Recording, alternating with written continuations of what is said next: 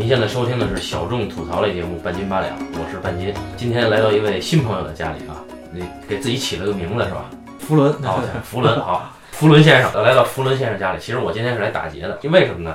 因为福伦先生家里吧藏书很多，而且他还喜欢在这个朋友圈里晒，一般一般吧。动不动就晒一些真本的书。这真本在哪儿呢？他有一些原作签名儿。你说我们有华语文学啊，有作者签名倒是常见，但是呢，有这么一个人也给他签过名儿。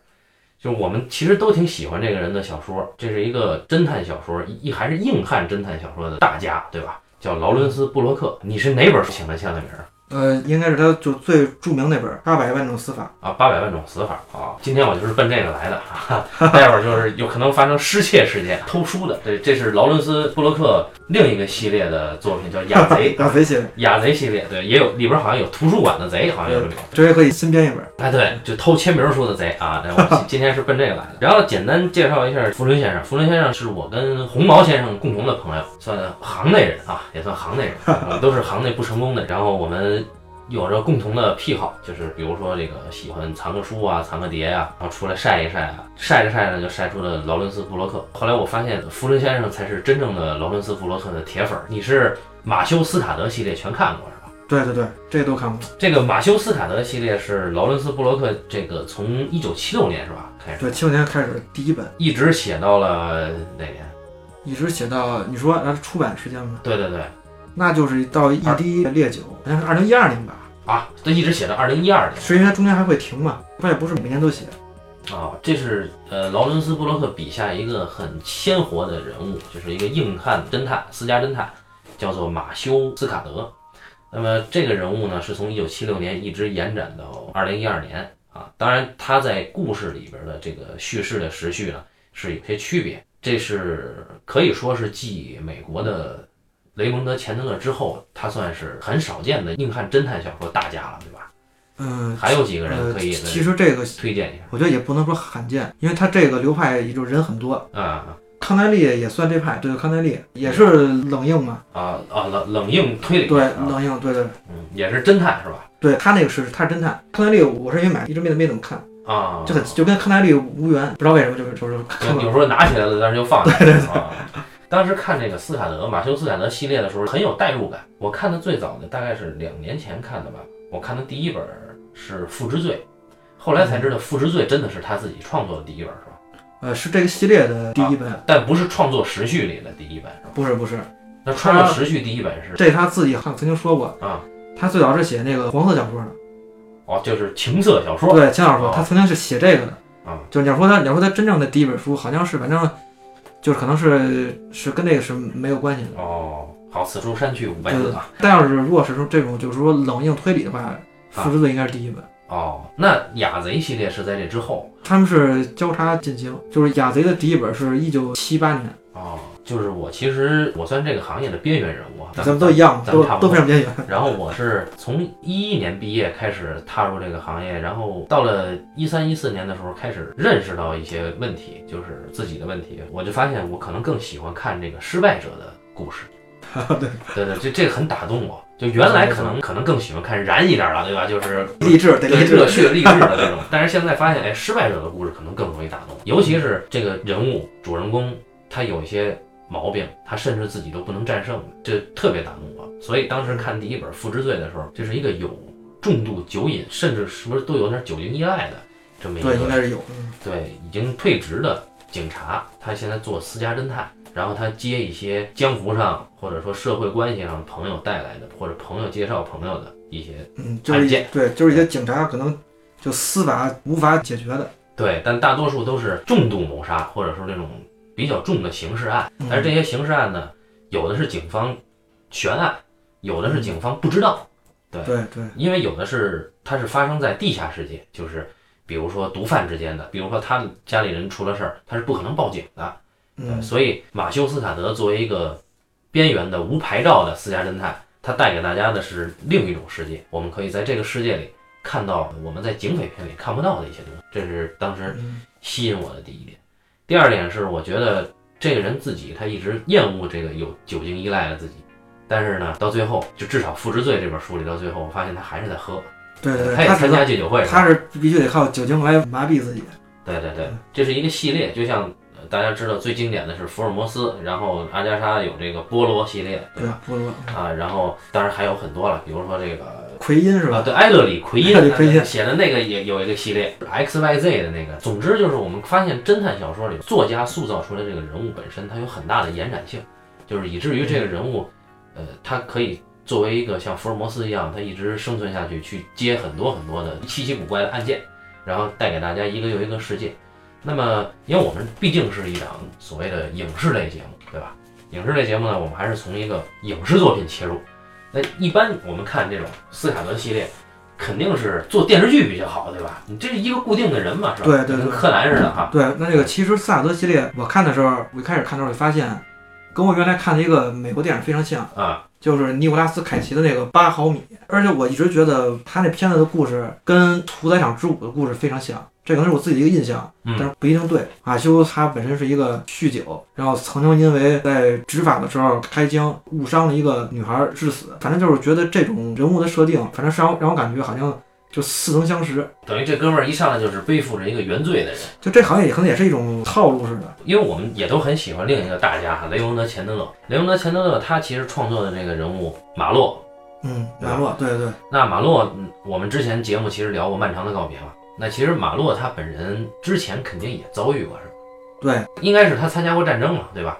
哦，对他有一战场回来的前史，对对对。但是呢，他没有说像这个马修斯坦德有具体的一个事儿，像这个我们今天要聊的这个电影叫《行过死荫之地》，拍摄于二零一三年、一四年啊，应该是一四年上映的。这一三上映，对，是由我们的著名的大叔连姆尼森扮演的啊，马修斯卡德。啊 这个片子里面其实就在片头就交代了马修斯卡德这个人物为什么退职，嗯，他的信息给了一半，这个是好歹是有处理的哈，在这个电影里还算做了一些处理，就是有设计。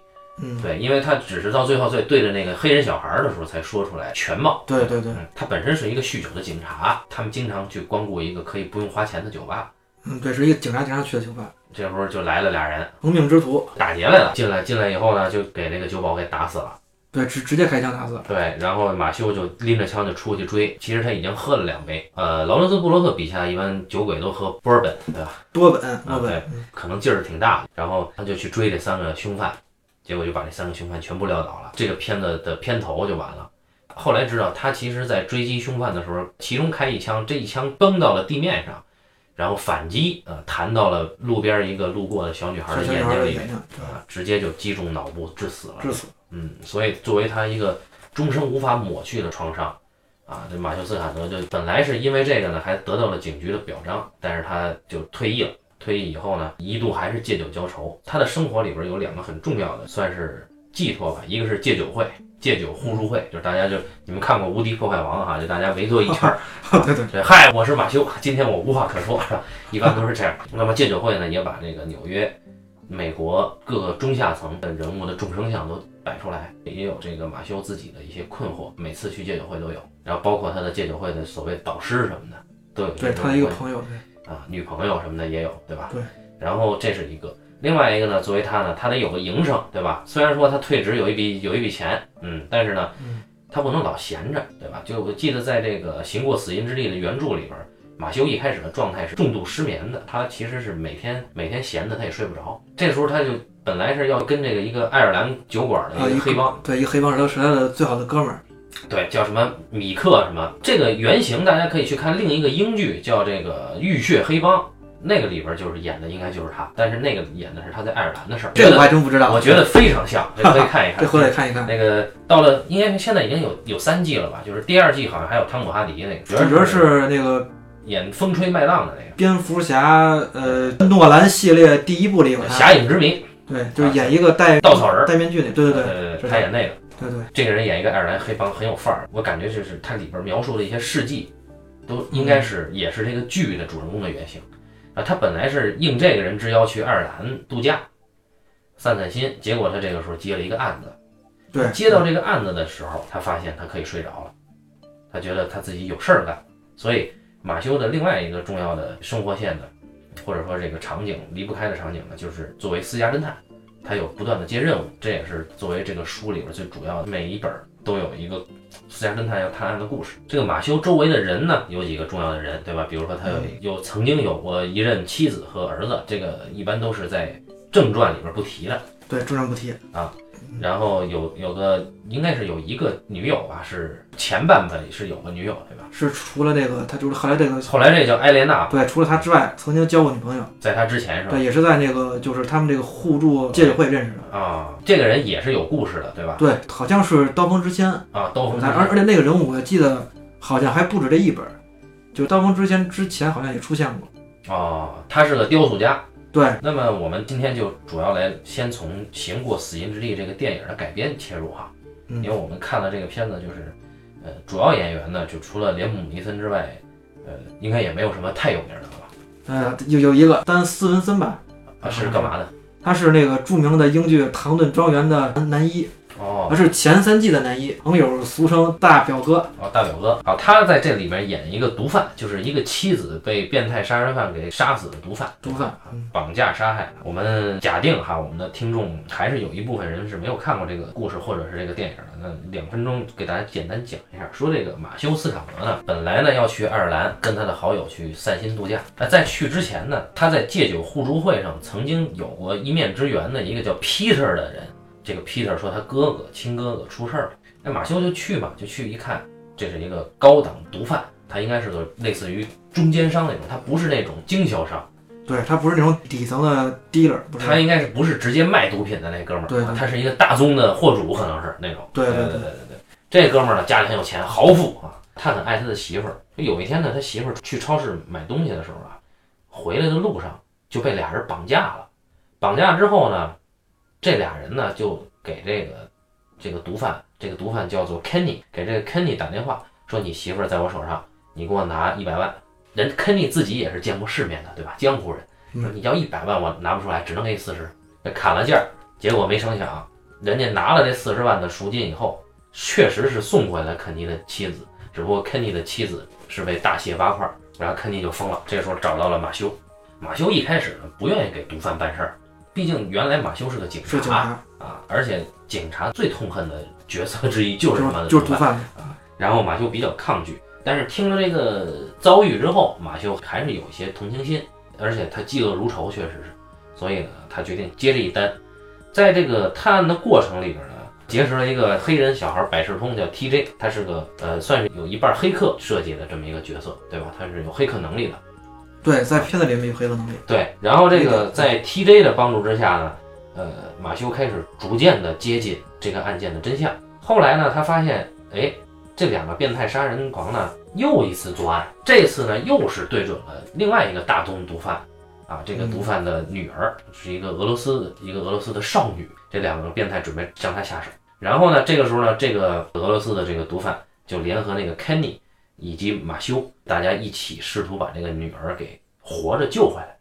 在跟毒贩的交涉过程中呢，TJ 的帮助以及马修的智慧，最后终于在这个毒贩经常碎尸抛尸的地点是一个墓园，在墓园决定以现金换活人做交易。那么控制了全局的这个马修呢，成功的用现现金，其实是假钞啊，有一部分是真的对，，一部分真的。对，换回了这个少女。反正最后一番来来回回吧，马修和 Kenny 一起锁定了这个两个变态杀人犯的老窝。最后是 Kenny 本来想复仇，结果没有成功啊。嗯然后马修呢，最后正当防卫，嗯干死了这个仅剩的一个歹徒啊，另一个歹徒被他的同伙先干死了啊。那，这这个这个故事呢，电影的故事呢就到这儿，对吧？对。那么最后警车还来了，啊，对，最后警车露了一面当然 在这中间警车还介入了一次，但是是这个暗哨，是 FBI，是是 DEA，是那个缉毒警。对对对对 DEA 对，本来马修以为这俩是跟踪他的绑架犯，对对对，结果揍了这警察，上了车以后一看，啊，是 DEA 的，但是也不知道他们介入干嘛，嗯，对吧？后来就没交代这帮人。对，没没交代没交代。那么我们就从这里边找一找它跟原著的一些区别哈。首先区别还是很大的。呃，在人物上，就刚才跟大家介绍这个马修斯卡德这个小说人物的时候，其实提到了他有一个到后期他有一个固定的女友，是一个高等的映照女郎，对吧？对对对，就也俗称楼凤啊，这，个俗称楼凤。对，对叫艾莲娜啊，嗯，这呃后来这个姐们儿还自己做一些艺术品投资什么的，对他曾经还做投资房地产。啊，对，那这里边没有，对吧？呃，在书里面他其实作用是非常大的，而且对，在书里面，呃，就正好是在这经过《死因之地》这本书里，马修跟他的这个俩人的这个感情线，双方都终于决定彻底的就是走在一起。呃，因为艾莲娜她是一个比较有职业道德的应召女郎，然后马修呢其实不敢跟她提说你别再接客了，对，但彼此确实很相爱啊。然后那个艾莲娜呢也不知道马修是不是真的很介意她的这个身份，对，等于也就是说双方都不敢去突然把对方的生活改变。哎，没错，他们不敢面对这个这个情感，接下来应该如何继续？对，所以在这个案件解决之后，对吧？对，这两个人就其实可以算是算是修成正果修成正果。啊。那么从整个这个马修斯卡德这个系列来看，这应该是他已经偏中年往上了，得快五十了。对，差不多，因为这本书是第十本嘛，这第十本是吧？是一九九二年呃出版，也可以说可能就是九二九年的出版故事吧，那那他他这个最开始是七六，对吧？七六对七六，对你想想这个人物，七六的时候他应该就已经是个中年汉子了。对，那会儿都已经呃有过婚姻，生过两个孩子了已经。对，那么在这里边，其实作为一个中年大叔的形象，这个马修他的这个来龙去脉，在这个电影里只交代了一个来龙啊，没有交代他的感情归属，甚至我们看那整个影片里似乎有意的在规避马修住的空间，因为我们知道马修是租住在一个酒店公寓的，这个空间好像只让那个黑人小孩上门取东西，给给拍了一点。当然马修住那地儿也可能没有什么好交代的，他就是一个普通的一个就是酒店公寓，很呃，很糙的。我其实我看他那个感觉，其实嗯倒挺像那个书里写那种感觉，就是一个只能供一个人居住，好像档次也不是很高，比较经济实惠的那种吧。就有点像我们租的开间儿那种。对，差不多就其实就是开间儿，是开间儿。看来是没什么可交代的，但是有一个问题啊，我们就看很多的这种调子比较暗的所谓冷硬风格的影片，主人公所居住的空间是一定要交代的。嗯，对，因为一个人的空间其实代表了他的内心世界嘛。对对对，没错。对，这这这一开始就没有。你看，我们看，哪怕就是《马耳他之鹰》，对吧？呃，鲍嘉演的这个人，他的空间我们是知道的，虽然没有什么特点啊，但是我们知道他的空间。后边更出色的黑色电影不用说了，你像梅尔维尔的那个《独行杀手嗯，对吧以及红太经典了。》，红圈里边就所有人居住的空间一定有他的人物特点。那这里边首先这个人物在视觉上没有什么特点，对。而且我们从这个人物上看，他还有哪些改动呢？就是比如说这个电影里面比较强调他当年有一件风衣，这个书里是没有提到的，就是当年他跟那三个毒贩枪战的时候，嗯，一出门被一个毒贩就是迎面给了一枪，子弹穿过他的风衣。哦后来他让那个 TJ 去拿他一个盒子里，他这风衣跟那枪搁在一起，哦，等于他去那个墓园交易的时候，他穿的是那个风衣。穿的那风衣，对对对哦应该是他战袍是这对，意思。这有点像战袍意思。哦，这个还挺幼稚的啊。然后好像这个片子呃，应该开始不久吧，大概十分钟左右，他出现在戒酒互助会上发言，他说他已经戒酒八年了。对，对这个可能是跟原著的故事线是有出入的。对，如果按照原著的话，他应该是原著大概是第四五本书的时候才开始戒酒，哪一本？可能是酒店关门之后。这个书应该是一九八六年吧？一九八六。对，就是那个时候他戒酒，对吧？那如果说这书是一九九二年出的《行过死心之地》，那其实是戒了六年。对对对对。然后既然他说他戒了八年，这个影片一开始给出的时间是一九九九年。世纪末，啊，对，我们也不知道这个为什么他要把这个时搬到一九九九年。通过这个一九九九年，我们说到另一个重要人物，就是这个故事后期的一个非常重要的人物。我们说蝙蝠侠与罗宾，嗯，那个罗宾也挺重要的。就是 TJ 是吧对，就是那个黑人小孩 TJ。？TJ 那这个 TJ 的改动就更大。对，在《行过死荫之地》这个原著里面，他是在这本书里结识的 TJ，对吧？嗯，不是上一本书就应该是结识了，好像是《屠宰场之舞》吧？哦，屠宰场之舞。我记得在看这个《行过死荫之地》这本书里面，然后他跟 TJ，因为他让 TJ 帮他去办案嘛，嗯，但是 TJ 的岁数是比较小，是一个十来岁的孩子，嗯，然后他的女友知道之后就会跟他说，就是说让他去会不会不太放心？啊，那么就这个 TJ 呢，他在原著的刻画里边啊，就应该是上一本书了。上一本书他刻画里边，其实这是一个精通电脑、呃互联网的一个嗯、书里吗，有有吗？书里不是，书里的 TJ 是一个充满了街头智慧的一个小孩。啊，就他并不会这些。对，那个电脑这些东西他不会。他虽然没受过什么正规教育，但是一个就是智商非常高，而且就是见人说人话，见鬼说鬼话，随时可以改变自己的口音以及行事风格这么一个人，哦、是一个非常就是机灵的一个孩子，可以说是。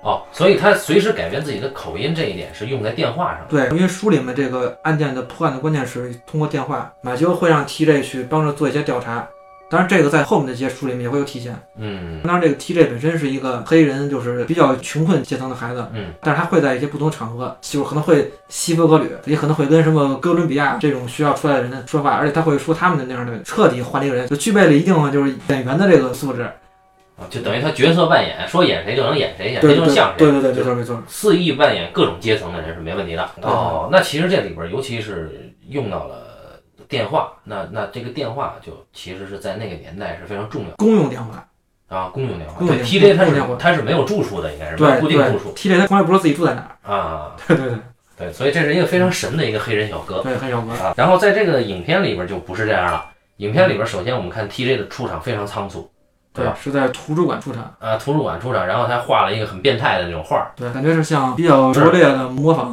DC 那种感觉，有点中二那种感觉中。二中二少年。对对对。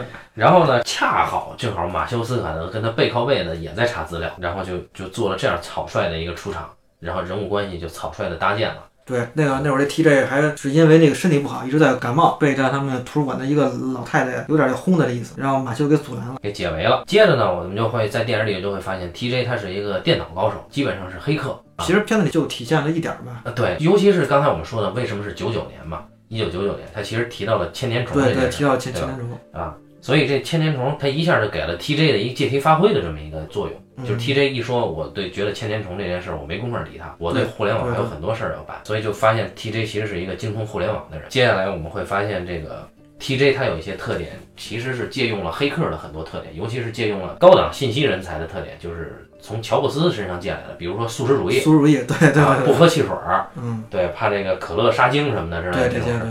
对。这个是一个很大很大的改动。然后从形象上，反正我听你觉得是不满意的是吧？我是非常不满意，因为我一直看美剧都知道，我觉得黑人小孩儿，特别是就是那种聪明孩子、机灵的，简直是特别多。偏偏找了这个片子是一个特别不符合这个原著形象的人来演，百思不得其解。对，说到原著形象，我们觉得马修斯坦德找连姆尼森大叔也不太合适，感觉。嗯，是有点违和，我觉得有点违和。连姆长得是很正派的一个人，当然不是说马修这人不正派啊，嗯但是连姆你很难把他跟一个酒鬼或者常年酒瘾戒断以后的人联系起来。对，最关键的一点是马修斯卡德这个人物，他是一辈子混迹纽约的人，然后连姆尼森他身上他美国气质比较弱，是吗？为什么当时辛德勒名单找他演辛德勒？是因为连姆尼森如此的这个身材和这个气质，他的脸是有雕塑感的，不太像是美国一个底层警察，就是比较像欧洲范儿。对对对对，欧范儿。我其实之前就跟你私下聊过，就是说我们其实理想的马修斯坦德应该是，可能马修麦康纳马修麦，康纳，这这个可能，但他岁数有点小。啊，对对对对对呃，然后我记得是那个，我曾经看那个唐诺给这个斯卡德啊系列写的序里，好像提到，好像他说是他的朋友们吧，曾经认为那个汤米李琼斯哦，比较适合。那不太老了吗？呃，如果这故事到现在可能也也还行。也六十多岁啊。对，然后然后好像还有一个人曾经演过马修萨德，是那个叫杰夫布里吉斯。杰夫·布里吉斯不是专门演科恩兄弟的电影里的那个对，好像长得比较像劳伦斯布洛克本人比较像。哦，你当时去找他要签名是在哪儿啊？当时是在库布里克书店，就是北京有一个百老汇电影中心，哦，MoMA 那一块儿。对对，就在这个中心边上。呃，是这个新兴出版社就刚开始出这个书嘛，叫《午夜文库》，正好这个他们选了这个劳伦斯布洛克的这个这个书，当成午夜文库系列的第一本书《八百万种死法》。当时是已经出了一段时间了。嗯。然后呢，可能是他们请到了劳伦斯布洛克，等于这是他第一次来，第一次就是在这个库里克书店跟读者见面。哦，对，人多吗？人我记得还可以，也不是很多，因为库里克书店本身也不大，啊，就是它除了卖书那块之外，有一个咖啡区域，反正人是坐满了。因为我本身原来是学出版的，也短暂做过出版，嗯，所以我就这个消息也知道比较快。呃，然后当时我虽然跟新京出版社没有直接的朋友吧，嗯，但是一聊天啊，发现啊，可能原来我的某个师哥呀，都在他们工作呀，也也能生套出关系出来，对对，对，但我到现在还没在他们家的这个书柜里发现这本书呢，哈，这藏的比较深锁在箱子里边了。啊，这这个待会儿有点难度啊。如果说是不管是杰夫·布里吉斯还是汤米·李琼斯，你仔细看，就是呃，连姆尼森在这里的化妆还是有点类似的啊，有点像他们那个感觉的。对，其实就是有点他有点故意装这种，对对对，就是沧桑感。但是杰夫·布里吉斯和汤米·李琼斯有有一个共性，就是这俩人经常演美国南部，呃，西部也有，对西部和南部的人，对所以这俩人说话口音都是美国的德州口音。对，这这个就确实够范儿，但是连姆尼森还是比他们要要风雅一些。嗯，对。对，然后呃，我们就接着就说一说这个大表哥，你觉得怎么样？因为我不熟，我没看过他。我觉得他这个在这片里面完全没有发挥嘛。啊，其实他的戏份也比较少，因为这个男一就是，就虽然他是这个整个这个电影的这个引的，等于这个事件是由他引出的，但是他的戏确实不多。对，复仇失败非常的悲催一个人物，啊，对对对，本来是要为了把杀死自己妻子的这个坏蛋是要报仇，结果最后一刻还被坏蛋给干掉了。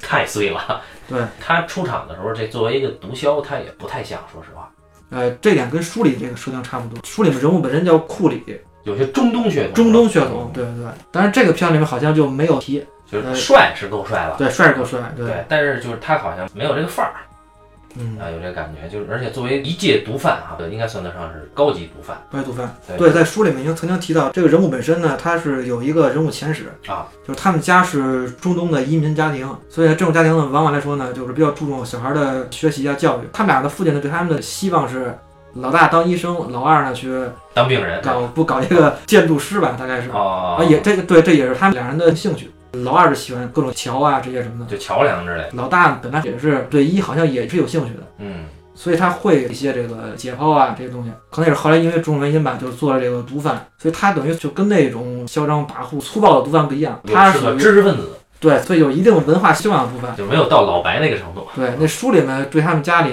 就是写的感觉就是一看就是一个典型的中产家庭，比较有品位。好像还跟挂了不少画儿，还当然挂画不代表有品位哈。他得看什么画，对对对，而且他们兄弟间有这个有隔阂。电影里的说法是这弟弟爱嫂子是吧？对，这个书里还是没有的。啊，但但书里有一些微妙的暗示，我记得，对，但是没有直接说出他爱嫂子这件事儿哈。对对，然后电影里还给了那个他给嫂子还画了裸体画，反正这个弟弟也是够悲催的，这弟弟是个瘾君子。这个书也是这样。书里好像弟弟是一个做剪辑的，我记得，嗯这是个剪电影剪辑师是影视从业人员，啊。对对对对对，是然后吧？这个好像哎，就一开始啊，一开始一开始对，然后呢，他就给人送外卖，对去给人送外卖，就等于是一个因为毒瘾失业了这么一个人，很 loser 这个人。对，是个也是个 loser，然后他其实有一个梦想跟现实的一个巨大落差。对，然后他哥哥又是一个通过非法途径挣得盆满钵满的一个人，嗯他自己心里也不平衡，所以这里边有很很深的兄弟之间的羁绊。结尾是影片里边弟弟是被流弹射死了，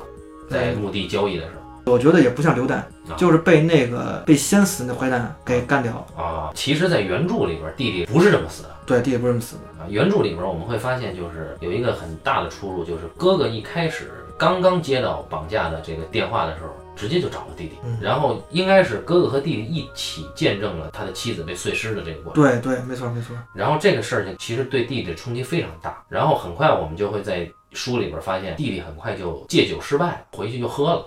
对当然，他控制自己没有吸，应该是原著上，因为他跟那个斯卡德是在戒酒会上认识的嘛，所以他酒瘾重新发作，实际上是对斯卡德有一个旁敲侧击的刺激作用，对对然后以至于最后这个弟弟是是自杀的，是吧？对，从他最喜欢的那一个很应该是布鲁克林那个桥吧，从那个桥上面跳下去自杀了。这个弟弟也是案件破获之后，是吧？对，是因为他哥哥说了一句话吧，他哥哥对他有一个偏见，实际上是就是兄弟间的一种压力促成的。其实那句话可能并没有什么必要非要说，等于是亲人之间反而容易伤人。对，而且还有一个这个现在片子里面是说是因为这个哥哥去国外做生意，嗯，然后呢就是他在家里留了些钱，然后弟弟把钱拿了去买毒品，嗯，结果被一个 DEA 的女探员给抓了，嗯，然后抓了之后呢就把这个哥哥给供了出来，嗯，然后呢哥哥的名字呢上了这个 DEA 的这个档案里，就毒贩名单，对，结果那个两个坏蛋呢把这个女的警察给杀了，然后呢就从而得到这个名单，然后开始锁定这些毒贩。所以等于是弟弟间接害死了他爱的嫂子。对，这是片子里面，但是书里面我现在忘了是不是这样。书里边那俩变态杀人犯好像真的是曾经在 DEA 工作，对，没有女警这回事。那两个里面有一个是在 DEA 的一个做文职、档案记录之类的吧？对他们的动机啊，就是，呃，因为他们之前在禁毒署工作，那他们就认为这个毒枭罪不可恕，我们就是干脆不能让毒枭好过，所以他们就专找毒枭的妻子下手，先是绑架，然后勒索，然后拿到钱以后碎尸，再抛尸。抛尸的地方呢都是坟墓，所以叫行过死印之地。那在电影改编的时候呢，就牵扯到好几条线，就被害人这条线，对吧？比如说，呃，有一个演员，他的妻子是被害人，然后根据这个演员。找到了，一发现这住在演员对面的楼里边的一个人，曾经是从犯，对，有一个变态。极其的草率啊。然后又比如说这个追踪另一条线是一个女警官啊，女警官曾经是要跟一个毒贩好像还要结婚啊，对，然后他拉这个个他这个警官他编了一个名字，这名字是从书里来的。书里面这个名字好像是我记得是一个女大学生。哦也是受害者对，是受害者。然后这个女警官后来才知道，她是当时审问那个呃审问那个弟弟的。对，然后因为他被这两个人抓住以后杀害，所以他们这两个变态杀人犯拿到了女警官手上的这个 DEA 的嫌疑人名单，所以进一步的去从这个名单上下手，也就锁定了后边那个尤里。尤里尤里先生对对对，所以这是一个针对罪犯实施的变态犯罪。嗯那么这件事儿本身这个核心是非常有看点，就是你看你说罪犯是不可同情的，但是罪犯的家人是无辜的，就是对，你这可能有点争议，也可能。啊，你你专门对这个罪犯下手，就是从这个杀人犯的角度讲，他可能是认为他有合理合法性，但是实际上这个事儿显得更残酷，对，其实就是对妇女儿童下手。而且他料定了他们不敢报警。对，这肯定的。然后，呃，书里跟片儿里在这点上其实有些不一样。就是说，我是说是针对这两个变态嘛。呃书里面是因为一个人在 DA 工作，书里面这两个变态是对这些毒贩是特别恨，嗯，他们也还不是纯的变态。啊，就不是专门对毒贩的妻子下手的。呃，是这这这点应该是，就是他是专门对毒贩下手。嗯，但是我意思说呢，那两个毒贩呢，实际上对这个毒品这个事儿是有一个很极端的态度的。哦，然后在那个影片里面，好像就是一个纯的变态，嗯，只是说我意外的得到这么一名单。就比之前变得更单薄。对，那么这里边就是有一个打酱油的角色，就是墓地的那个园丁，他是个变态，他曾经参与了其中一次杀人事件。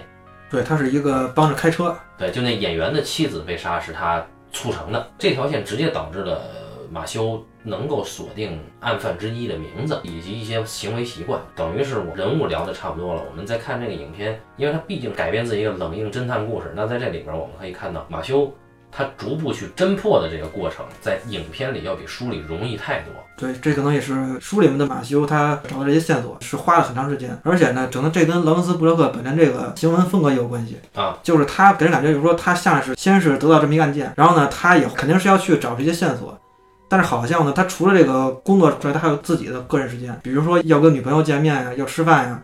要去什么看演出啊？看还要去参加这个戒酒协会，他会有他的个人生活。嗯，然后在他的个人生活里面，可能一些事件会发现，哎，原来跟这案件可能有些千丝万缕的一些联系。还能刺激到他的一些灵感，是吧？对，其实那个书里面是说，呃，他有一个朋友叫丹尼男孩，这个人物是这个系列里面也是一个很有意思的人，他是一个地下社会的一个信息中转站。对对对，是一个衔接点。然后他就是每天晚上会在两个酒吧出现，就是在酒吧里面就是会见一些朋友啊，聊聊天啊，嗯，传递一些信息。每次都带一个美女，是吧？对，每次身边是一个不同的美女。这次就是马修斯卡德呢，肯定会第一时间想到他。去跟他见面的时候，两个人说起了这个马修接的这个案子，然后两个人都对这两个坏蛋的残忍程度，就会觉得说简直是世风日下，就是已经拿人家的赎金，还把人切成一片一片送回来。啊，对这一点然后我插一句，嗯这一点其实是冷硬侦探一贯和这一贯一贯谴责世风日下。对对对，他们一贯是其实就是要讲个人对抗一个社会。过去他讲的过去道义有道是吧？对道义拿了钱我给你送回来，但是现在哎呀，不不坏了，对对，坏了规矩了。嗯，然后等于他跟这个丹尼的男孩聊的时候呢，两个人心有灵犀，都想到，看来这帮人不是第一次犯案，嗯，因为这个手法这么老练，显然应该以前也干过。然后就因为这么点灵感，所以才让斯卡德去找以前那些旧的案件，去找碎尸的报道，对，去图书馆翻以前的新闻，嗯，绑架碎尸对对。然后同时发现，就是他在找到了几个类似的案件，然后再一点点拼凑这些信息，在书里面是花了，我觉得至少得有一半的篇幅吧。等于这个书里可能到一半的时候都还没有很明确，可能，但是肯定考虑到影片的这种叙事节奏，他可能不得不搞得比较简单一些吧。当然他这么做，我觉得如果没看过书，可能如果作为一般观众来讲，可能也还能过得去。但是他这个就太简单了，我对是比对，或者说觉得他这么查案的话，都不用动脑。对他这个查案影片里的过程是，他就直接去图书馆查过往的案件，然后就发现了有一处墓园是上过报纸的，然后他就找到这个墓园，然后他就找到了这个墓园的园丁，然后他就跟着这个园丁去就去找到了一个受害者的家属跟到，对对啊，然后再从这个受害者家属又看见园丁在天台上，在这个楼顶上养的鸽子，他又跑到鸽子棚里边又找到了这个园丁犯案的线索。还拍了照片。园丁还他妈故意留了一些照片，然后园丁他妈交代了一些信息以后 跳楼自杀。这个他拿的太容易。你看这个，其实我挺欣赏龙纹身的女孩，就美国版大卫芬奇那个，就是他那个答案揭晓的过程是你想不到的。就是抽丝剥茧，是吧？对对对，真的是抽丝啊。嗯，对，但这个你就就没什么，你就随便是信手拈来。有点就简单粗暴。对对对，推理啊、侦破的过程里面其实都比较草率。然后那我们就想啊，如果说他本来要讲的不是这个啊，它的重心啊，这个片子重心如果说不是推理，那这片子重心是什么？那可能只是传递一种悬疑气氛。你说作为片子来说是吗？对对对，对，我觉得这也是片子它没有抓住原书的，就是所谓一种神髓的这个地方。嗯其实像马修斯卡德系列，嗯，或者咱们说这个整个这种冷硬推理，嗯我记得好像有一次，好像史航跟芷安有一个对谈，嗯好像是史航提到一句话比较逗，就是说他说呢，以前的推理是推理，到这个冷硬了不用推理了，直接推门，说是这些侦探们要推各种各样的门，啊，他们可能并不知道这门后面藏的是什么。但是我觉得他这种比喻就是说话说的非常好。哎有道理，还有说的很巧。对，说的非常巧。呃，我觉得这种冷硬派，当然一个就刚才咱们说到的，个人对这个社会这种就是抵抗，嗯，包括说这种世风日下呀，嗯或者以前那种规矩坏啊，这种更跟咱们生活更接近，或者是他会把这个生活中这个的一些情况能给你反映出来。但是你像这个冷硬派以前的推理呢，就是虽然我看的不多吧，但是也大概明白，比如说像阿加莎·克里斯蒂这样的，嗯就是他的故事非常好看，他会过滤掉这些社会的这些社会因素，他只把故事就是一个纯的推理，是一种智力上面的一种乐趣。其实我觉得原来福尔摩斯也是这样，主要是这凶手是谁，可能就仅仅就到这儿，但是实际上简单的指出这个谁是凶手之后，还有很多一系列的这种社会问题，比如说可能知道这个人是我杀的，但是法律能不能是不是能有一个很公平公正的审判，是不是我后面还有黑幕？就他介入了一些社会问题的思考。对，只有到冷硬之后才出现这些。对，所以我们看这个片子，其实在视觉上，我倒觉得有一点，他是抓了一点点儿这个神髓，强化了一个孤胆的形象。他首先他去掉了他的女朋友，他也不给他家，那就等于一上来这是一个无家的侦探，曾经有酒瘾，戒了酒，但是呢又嫉恶如仇，向来都是独来独往。独来独往，对啊，那最后也是一个人去干掉了这个罪犯。但是呢，这里边就有一个小问题，就是说我们发现这虽然是一个孤胆英雄，但是这人的性格并不鲜明。在这里边，就是你看每一次，你比如说当他知道这个人他的委托者是毒贩的时候，他应该是马上就走了吧？他当时是对，但是一会儿就回来了呃，他没回来，是让那个人去他们家了。啊。对，那个人去他们家了这个改动特别失败，我觉得就是不太说得通。啊。原著是他走出门又回来了。对，好像是本来是要走出门，然后那人留下，决定把案件的真相告真诉他。想告诉他。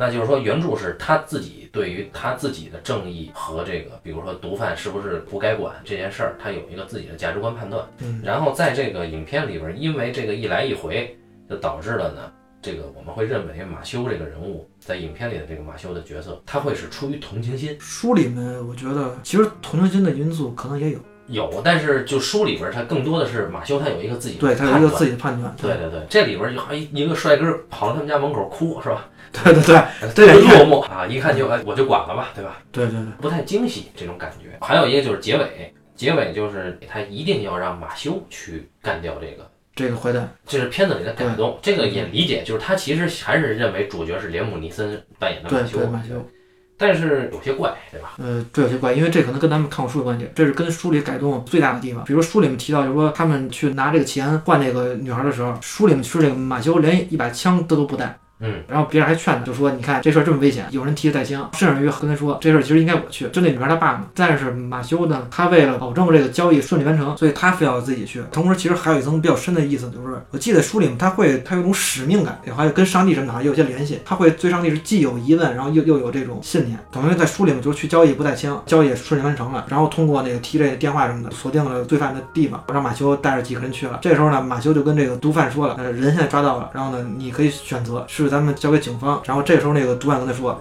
这个事儿我要自己来处理。嗯，然后马修就没有去参与，就走了。就走了。对，事后是这个毒贩把那个仇也报了，回来跟马修讲了一下，而且因为毒贩以前好像是修过医科的，学医，对学医，所以他用解剖的方式把毒贩给搞死了。对，以其人之道还治其人之身。所以就是到结尾，我们看他的这个改动，也恐怕是因为他觉得这个戏如果不让马修终结的话，主角就成了那个大表哥了，对困境啊、抉择都不在你身上。对，这就确实比较怪异。所以说，我也觉得这也是小说改编影视的一个比较困难的地儿。我们就延展一下，如如果说是你的话，你最欣赏的是马修斯卡德系列的哪一部呢？如果从改编比较容易的角度讲，我觉得可能是呃一部叫《盗坟场的车票》。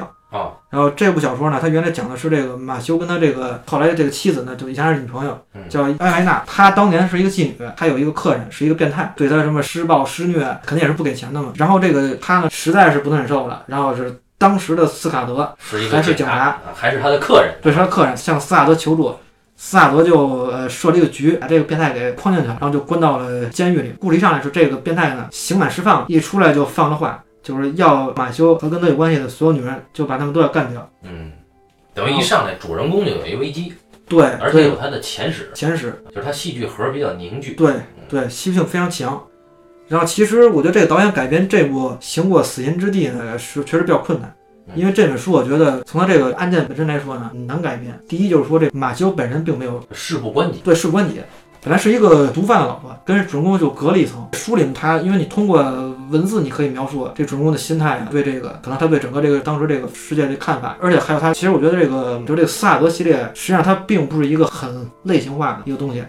因为我正好今天上午查查出发现，这个侯孝贤啊也特别喜欢这个斯塔德系列，他曾经给梁朝伟推荐，结果梁朝伟呢就推给了这个翁家卫，哦，然后为此这个老侯还有点不满，就跟他说这书是我给你推荐的，呃，然后呢，但是老侯也提到了，就是说呢，呃，如果要是他来改编，怎么改编？